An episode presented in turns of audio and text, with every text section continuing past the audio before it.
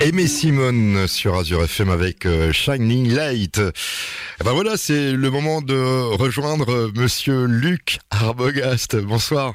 Ça y est, c'est l'âge où on m'appelle monsieur maintenant, c'est parfait. Moi je trouve que ça fait ça fait sympa. Bah je te tutoie déjà, on a le droit. Oui, je préfère, ouais, je préfère, j'aime autant. Je Donc- déteste qu'on vous voit, tu sais. D'accord. Je voudrais savoir déjà bah, la première question, parce qu'il y a peut-être des auditeurs qui savent pas qui tu es. Comment t'as commencé euh, ta carrière de, musicien? Raconte-nous tout. Alors moi c'est un petit peu particulier parce que le grand public m'a découvert dans l'émission The Voice euh, il y a presque dix ans maintenant. Moi c'est des gens ont fait le rapprochement mais ils m'ont peut-être déjà vu jouer dans les rues de France, notamment en Alsace, hein, euh, devant la cathédrale de Strasbourg depuis 97-98 où je crachais du feu, je faisais de la musique, voilà, je, chantais déjà avec cette voix de contre-ténor. C'est vrai qu'avec la, la rencontre avec le grand public s'est faite sur The Voice, sur TF1 et donc les gens me connaissent plus souvent hein, sur ça, le, le clip qui est passé sur TF1 mais ils, ne savent pas forcément que j'étais déjà actif euh, il y a près de 26 ans quoi. Une période euh, punk rock, hein, c'est si j'ai bien compris. Euh, étant adolescent, je me suis adonné à des groupes euh, d'un style qu'on appelait le crossover, c'est-à-dire ce qui passe au-delà de, au-delà des frontières. En fait, on faisait un mélange de musique euh, métal, un peu punk, un petit peu dans des groupes dans l'esprit de Dead Can Dance, dans l'esprit de, de, de Typo Ou Rage Against the Machine. Voilà, on, on explorait un petit peu tout ce qui était possible. Mais bon, on avait 17 ans, 18 ans, et c'est vrai que dans la vallée de Munster où j'avais, j'ai vécu, on avait vraiment euh, tous les tous les musiciens avaient besoin de monter des petits groupes comme ça, des groupes locaux des- ou des groupes de garage. Voilà, on sait à peu près un petit peu le début de ta carrière, Luc Arbogast. Qu'est-ce que tu fais maintenant alors? Quel, quel est ton style musical pour nos éditeurs Même s'il y en a plein qui te connaissent? Alors moi, je, je rends hommage, euh, je dirais du mieux que je peux à l'influence médiévale. Donc je, je précise bien et à chaque fois que je ne fais pas de la musique de reconstitution médiévale puisque je serais bien incapable de le faire. Euh, D'abord parce que je n'ai aucun solfège dans ma dans ma conception de la musique. Je n'ai jamais appris euh, la musique. Je ne connais pas Coda. Je ne connais, je, je connais pas tout ça. Je suis incapable de, de situer un sol sur une partition. Par contre, je raisonne un petit peu de manière primitive et avec un esprit très progressif. Euh, ce qui fait qu'aujourd'hui ma musique, on peut la classer un petit peu entre des, des concepts comme Hera ou des concepts comme euh, Harmonium ou Ange, entre Klaus Nomi et André Rieu. C'est très très particulier. C'est une musique qui est particulière, c'est évident, parce que la voix de contre-ténor, en principe, est utilisée dans, le- dans les musiques baroques, par exemple. Moi, je la mets au service de la musique d'influence médiévale, mais euh, ma griffe personnelle, c'est euh, d'abord la poésie et puis euh, surtout une approche très contemporaine finalement. En fait, j'ai- j'aime les musiques médiévales, j'en écoute abondamment, mais sur scène, je ne me refuse pas de chanter des chansons à texte dans l'esprit de Malicorne ou dans l'esprit de Castellimis ou ce genre de choses. Si on écoutait un de tes morceaux, tu m'as dit j'aimerais bien entendre La veillée du, du petit peuple, Transsibérien ou Nausicaa. Laquelle? Alors, pour moi, pour resituer euh, ma carrière euh, avec... euh, On va en parler après. On va en parler. Commençons par le champagne pour l'apéritif. Je dirais, euh, commençons par Nausicaa, puisque en fait c'est grâce à ce morceau-là que le grand public m'a découvert. C'est ce morceau qui était plébiscité par TF1. C'est ce morceau qui est passé à la télé tous les midis pendant des années. C'est ce morceau aussi euh, qui a fait en sorte que je sois numéro un des ventes et triple disque de platine. Voilà, c'est ce côté victorieux comme ça de ce que, ce que les gens appellent les success stories. Le type qui joue dans la rue pendant des années et qui à un moment explose au grand jour, c'est le mot, c'est Nausicaa. Nausicaa, c'est la clé dorée que j'ai tournée dans, dans cette serrure un jour, euh, qui m'a amené à, à rencontrer le public. Luc Arbogast sur Azure FM. Il est avec nous là en direct. Et moi j'avais envie de te, poser une question. Euh, euh, on peut parler de tes albums, Luc? Oui, mais c'est un jeu dangereux de citer mes albums. C'est vrai, pourquoi les albums qui sont sortis chez Universal. Donc trois albums euh, sous le label euh, Mercury Universal. Donc on a Odysseus, hein, qui a été le, le fameux album euh, dont on vient, de parler. extrait euh, ce morceau Nausicaa. Ensuite, il y a eu Oriflamme, qui était un album euh, qui traitait de la chevalerie et des projets vikings bien avant que d'autres projets n'apparaissent. Donc avec ce morceau Mjolnir notamment, euh, parce que moi ça fait près de 22-23 ans que je m'intéresse à la culture viking et la culture de l'Eda. Donc je peux dire que j'ai quand même été en France un précurseur de, ce, de ces projets vikings. Et puis troisième album, un album très thématique euh, qui s'intitule Métamorphosis, qui était une musique hybride entre les musiques électro et les musiques médiévales. Donc sont en fait des danses médiévales revisitées euh, en, en 2000, euh, 2016 avec des sons, des sons très particuliers mis en œuvre par Christophe Voisin, qui est le réalisateur de l'album. Donc on a vraiment une dimension entre le, entre le médiéval pur, les, mélodies médiévales et les, sons plus futuristes. Et cet album a trouvé aussi sa clientèle dirais-je, son, son public, parce que euh, voilà, ça, c'est une. Le but, c'est de danser. Il y a pas mal de projets comme ça de musique traditionnelle mélangée à des sons euh, plus contemporains. Ça concerne des albums de, de, de chez Mercury, mais euh, tout le long de ma carrière, j'ai sorti l'album Chaldurvina qui est sorti en 2002, euh, Domus en 2004, Ortus Dei en 2007, 2010, euh, c'était Cantico Mintera. Il manque aux portes de Sananda. Voilà, j'ai sorti pas mal d'albums comme ça en autoproduction Voilà, pendant des années. dire, ouais. Et En fait, les gens aiment beaucoup ces albums en autoproduction. Ça, ça, ça, les- ça leur plaît beaucoup. Et d'autant que sans les moyens financiers énormes que j'avais, je trouve que c'est vraiment des résultats qui sont qui sont introspectifs. Quoi. Quand on écoute cette musique-là, on sait qu'on a affaire à un Luc Arbogast qui est euh, à la fois totalement intègre, euh, passionné, euh, inspiré. Voilà, je veux pas me lancer des fleurs, mais quand j'écoute ces albums, je me dis ah ouais, quand même, il y a quelque chose derrière qui était qui est précieux à mon avis. Azure FM. Première radio associative d'Alsace. Numéro 1. Azure FM. Boris Springsteen sur Azure FM dans l'Afterwork. Et on est toujours en direct avec Luc Arbogast. Et moi, j'ai envie de te poser une question, Luc. Si on a envie de t'applaudir euh, demain soir à l'église Saint-Georges à Célestat, euh, tu chantes dans quelle langue? Alors la langue hein, avec laquelle je, je, je chante aujourd'hui est un hybride aussi. Encore une fois, le mot hybride revient souvent dans les dans les interviews. J'aime ça. ouais, ouais. En fait, euh, moi, je pratique l'allemand, euh, je pratique l'anglais, j'ai des notions d'arabe, j'ai des notions d'hébreu, j'ai je parle le français évidemment, des, des très bonnes notions de vieux François ou de latin. Et en fait, euh, mon travail aujourd'hui, c'est d'être au service de l'émotion. Et quand je chante, je vais tout simplement mélanger tout ça, un petit peu comme une sorte d'espéranto, aurait pour but de créer des sensations, de créer des émotions, quoi. Quand les gens viennent au concert, la première chose qu'ils disent, bah, on a fait le yo-yo entre la, entre la rigolade et les larmes qui montent. Et, euh, et les gens me parlent souvent de cette sensation qu'ils ont eu de s'être totalement livrés, euh, d'a- d'avoir été compris, d'avoir été euh, reçu. euh, voilà, quelque chose de très fort au niveau émotionnel. Et c'est- vraiment le but de mon travail d'ailleurs. Mon but c'est pas de recevoir des Oscars et, de gagner beaucoup d'argent. Mon but c'est vraiment d'aller à la rencontre du public et de donner de l'émotion. J'utilise ces langues, c'est-à-dire que je peux commencer une phrase euh, en latin euh, et puis la terminer en vieil allemand. Ça me, ça me choque pas du tout puisque ce sont des langues qui sont toutes contemporaines à l'époque médiévale. Pour quelqu'un qui a eu euh, la médaille de l'ordre de la courtoisie, euh, plutôt Game of Thrones ou Viking? Ah, c'est complexe. euh, C'est une question qui est très complexe puisque dans les deux cas, je te dirais plutôt Thierry Lafronde là, tu vois. Oui. je comme on dit, je vais botter en touche. Pour moi, les projets médiévaux fantastiques sont intéressants. L'intérêt qu'on porte à la culture viking est intéressant, encore que je comprends pas pourquoi c'est maintenant que tout à coup tout le monde se réveille sur le peuple viking. Je pense que tout simplement les, les Français sont en manque d'identité. En fait, voilà, on veut, on cherche, on cherche à, à se produire, voilà, sur euh, sur des trucs. On, cherche toutes les solutions possibles. Euh, pour moi, musique viking, oui, à condition qu'elle soit réaliste, à condition qu'elle soit euh, respectueuse hein, du vrai univers viking et, de, la, vraie mythologie viking. Mais Thierry Lafronde, plutôt, parce que là, on parle vraiment d'aventure, on parle de, on parle de la vraie France, et puis j'ai une, tendresse quand même pour la manière dont on voyait le Moyen Âge dans les années 60. Quoi. Sur scène, toujours des tenues médiévales. Alors, euh, fabriquées euh, par qui Euh, Comment ça se passe alors ces tenues de scène? On les trouve euh, comment quand on est Alors, euh, là encore une fois, j'ai utilisé le mot hybride parce que tu verras, c'est euh, venir en habit 13e, euh, ça ça marcherait pas pour moi. J'ai pas, je, je, je, je, suis pas reconstituteur. Donc en fait, moi, j'ai toujours un look différent. Euh, encore qu'on me reconnaît systématiquement par mon look, mais euh, mes tenues sont euh, en principe euh, évidemment fabriquées par des amis artisans puisque je fais travailler les artisans de la manière la plus noble qui soit, en leur achetant les tenues comme euh, bah, comme tout le monde. hein. Voilà, je, vais je vais acheter une tenue, je vais acheter un tabard, je vais acheter un, un grand bison, je vais acheter des bottes, je vais, fa- je vais faire fabriquer. Pour moi, il est très important que ce soit un travail artisanal puisque j'ai besoin de me sentir bien dans mes bottes, j'ai besoin de me sentir bien dans ma dans mon, dans mon grand bison. Tu vois, j'ai besoin de monter sur scène en sachant que je suis habillé par des gens qui ont pris le temps, qui ont, qui ont vraiment œuvré pour ça. Je me suis même fait fabriquer un manteau pour l'Olympia. Euh, quand j'ai fait l'Olympia, je m'étais fait fabriquer un manteau par, euh, par un, un couturier euh, que j'avais rencontré à Compiègne. Ce fameux manteau à feuilles de laurier qu'on retrouve un petit peu dans Dracula, tu sais, de Coppola. Euh, voilà, j'aime bien ce style. J'aime bien créer, j'aime bien dessiner. Et quand je vois des couturiers, par exemple, qui sont prêts à, à s'amuser comme ça, à, à créer avec moi, alors là, allons-y. On pourrait faire presque deux heures d'émission, j'en suis sûr et certain.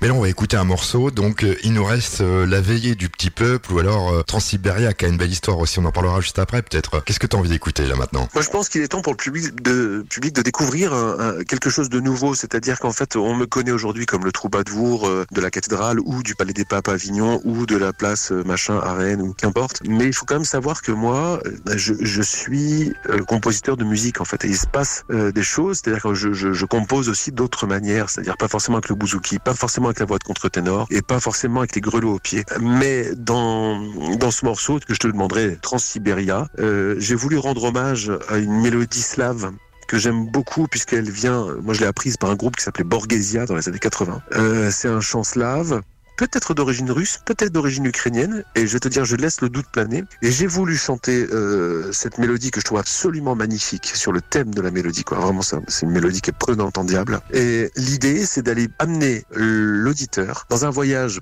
par le transsibérien dans les steppes des pays slaves. On parle vraiment de la Russie, Biélorussie, Ukraine, à la recherche des légendes et, surtout euh, des, contes enfantins qui sont liés euh, à ces pays. Et je pense que j'ai vraiment réussi mon coup puisque euh, le, clip qui a été tourné par Théorie Novel, qui est excellent, c'est lui qui s'occupe de mes clips actuellement, il nous amène vraiment, si, les auditeurs ont l'occasion d'aller sur YouTube, là on va l'entendre ensemble sur Azure FM, mais allez farfouiller un peu sur YouTube, vous tapez Luc Gaston Sibéria, vous allez voir un clip qui est assez audacieux parce qu'en fait il est très contemporain. Je dirais que la composition du morceau serait plus proche un peu d'une musique world comme peut le faire euh, Peter Gabriel ou euh, Sting par exemple. J'aime ces musiques-là et les orchestrations un peu plus récentes. Alors n'allez pas croire que je change de style. C'est juste qu'en fait j'ai plusieurs cordes à mon arc, mon arc et puis voilà, je voulais jouer ça. J'avais envie de jouer ça.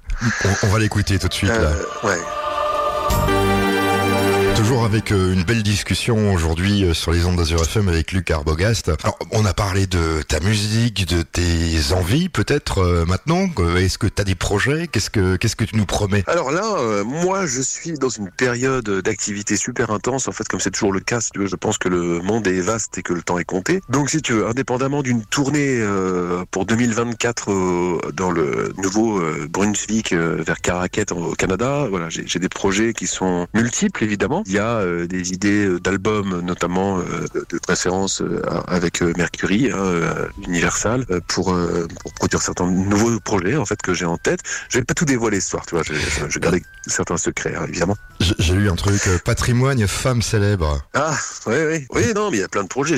Tu sais, j'ai pas mal de projets qui ont été mis un petit peu sous cap au moment des, de, de, la, de la montée du Covid et au moment des, des, confinements. Forcément, je les ai un peu mis de côté. Après, tu vois, je suis resté très actif sur le projet Viantica, notamment. Donc, un projet qui a été monté pendant le premier confinement où je me rendais dans des lieux patrimoniaux pour euh, faire l'explicatif euh, des sites euh, historiques, hein, un petit peu comme peut le faire bah, l'ami Stéphane Bern ou l'ami Laurent Deutsch. Voilà, c'est important de faire découvrir le patrimoine, d'autant que de faire partie de la courtoisie française m'oblige aussi à avoir un rôle sur le sur le territoire, quoi, de, en France, quoi, sur le patrimoine français. Donc il y a des, il y a un album d'hymnes qui sortira en début 2023, des hymnes que j'ai composés notamment pour la ville d'Orléans, pour la ville de Strasbourg. Voilà, c'est vraiment des hymnes historiques. Orléans, pourquoi? À cause de la cathédrale, tout ça? Les fêtes joanniques, en fait.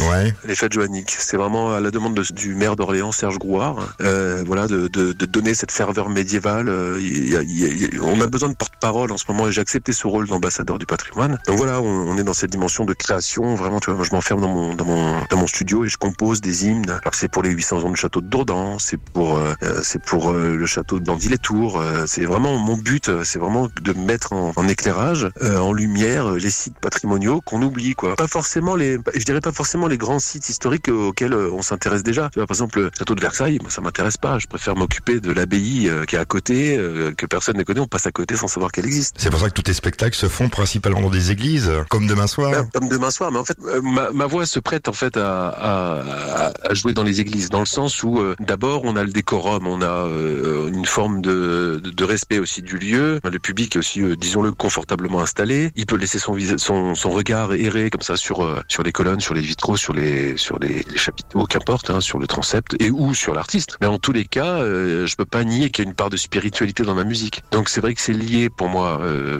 ma manière de travailler ma musique et le fait de jouer dans des églises, de préférence médiévale. Voilà, ça ça rentre vraiment dans le dans le processus.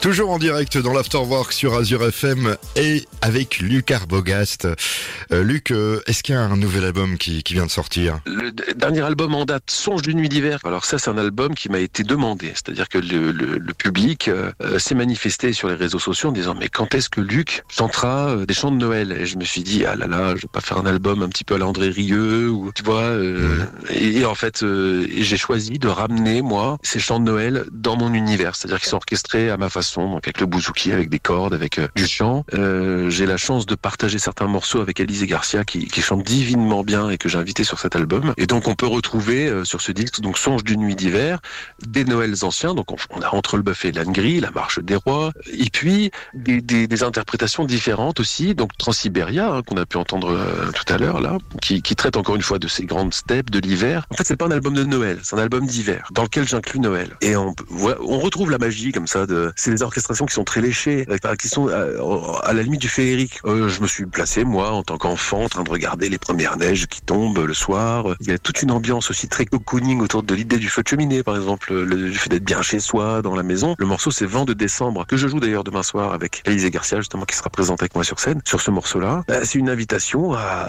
retrouver euh, la chaleur de la maison, puis la magie de cette fin d'année, quoi. Quelle est ta chanson préférée sur tout ce que tu as produit? Je suis sûr que tu en as une. Ah, c'est très complexe, puisque là, dans le parfum actuel, je dirais que c'est effectivement le morceau Veillé du petit peuple. Euh, si on peut le diffuser maintenant, d'ailleurs, ce serait magnifique, et je pense que c'était la troisième euh, proposition.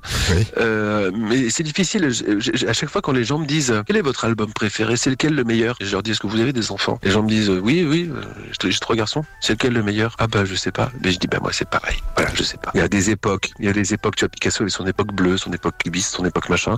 Moi, je suis fier de tout ce que j'ai fait parce que j'ai mis du cœur, en fait, et on est fier de tout quand on y a vraiment mis du cœur, en fait. Même si, même si le temps passe, quoi. Veiller du petit peuple. Pourquoi j'en suis particulièrement fier? Je vais t'expliquer pourquoi. C'est parce qu'en fait, on me connaît avec cette voix de contre-ténor dans ma langue un peu étrange et universelle. Là, J'aime chanter en français. J'aime la langue française. J'adore cette langue. J'aime m'en servir. Je pense que les gens l'entendent aussi. D'ailleurs, toi, tu es, tu es pareil. Tu, on, on, aime utiliser la langue. On aime bien s'en servir. On aime qu'elle soit au service de quelque chose. Et là, dans ce morceau, Veillée du petit peuple, euh, voilà, je, je, raconte un souvenir qui, c'est comme une espèce de rêve en fait, qui colle très bien d'ailleurs sur l'album Son Genou d'hiver, où euh, je raconte ma vie de petit garçon qui marche dans la forêt et qui rencontre, eh bien, l'univers, la mystique forestière, quoi. Vraiment les, les elfes, les lutins, les fées. Et j'amène ça avec beaucoup de finesse parce qu'à aucun moment je parle de lutins, de fées. C'est juste la suggestion et je parle vraiment de ces souvenirs. Euh, et je pense que les gens qui ont un potentiel émotionnel, qui, euh, j'espère, est pas en train de se perdre, euh, parce que bon, bah, voilà, l'époque fait qu'on perd un peu son émotionnel, euh, sauront entendre quelque chose de très sincère en fait dans, le côté enfantin et,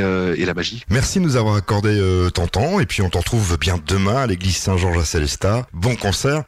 quelque chose à rajouter peut-être encore avant d'écouter ce morceau qui nous a tant décrié. Oui, oui, j'ai envie de, remercier le public qui me suit depuis pas mal d'années, hein, qui est encore grandissant. Les concerts sont toujours complets et ça me fait vraiment plaisir puisque j'ai l'impression que malgré le temps qui passe et cette, ce passage à la télé qui date comme d'il y a 10 ans, j'ai cette sensation que le public est toujours en rendez-vous, toujours dans la découverte et surtout euh, un public aussi parfois qui ne connaît pas et ça, c'est encore plus magnifique puisque euh, je pars à la conquête tous les jours en fait de de, de, de, l'écoute et hum, ça rend mon métier plus beau et puis ça me donne aussi, vous savez, je pense que, enfin, je dis vous savez en m'adressant au public, hein, on se pose toujours la question, tout le monde, de notre utilité sur Terre. On a tous plein d'activités, voilà, on se demande un jour, on arrive à se demander à quoi on a servi sur Terre. À chaque fois que je suis en concert, comme demain, je prends le temps d'aller rencontrer le public après, d'aller serrer la main. Évidemment, on me demande des dédicaces ou ce genre de choses, ça c'est après logique, quoi, je veux dire dans dans, dans le rapport artiste-public. Et mais j'adore ça en fait. Je, je, je trouve que vraiment important. Et quand le public sait recevoir ma musique et qu'il m'envoie juste un merci, juste merci, et eh ben je comprends mieux pourquoi je suis là en fait et à quoi ça me sert en fait cette cette, cette vie là. Merci voilà. Luc et bon concert. Et à demain. Salut.